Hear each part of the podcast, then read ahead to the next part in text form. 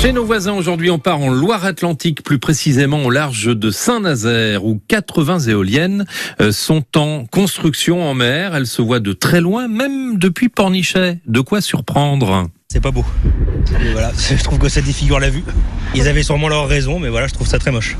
Donc, euh, Antoine, ça fait 20 ans qu'il, enfin, depuis qu'il est tout petit qu'il vient, donc euh, Je disais l'année dernière, il y était pas, et là on arrive cette année et on voit que ça, donc. euh, quand on est sur la mer, on les a juste en face de nous, donc euh, j'aurais peut-être pas choisi non plus cet emplacement. euh, c'est dommage. Moi, je trouve ça euh, honteux.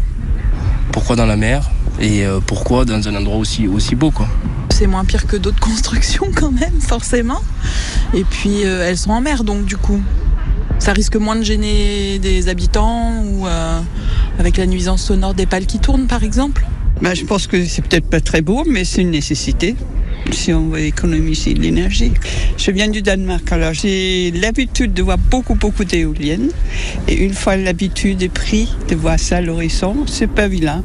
On produit déjà euh, de l'électricité hein, depuis début juin avec les éoliennes en mer de Saint-Nazaire. D'autres parcs éoliens en mer sont en construction en France, euh, comme à Fécamp, en Seine-Maritime, ou à Saint-Brieuc, dans les Côtes d'Armor.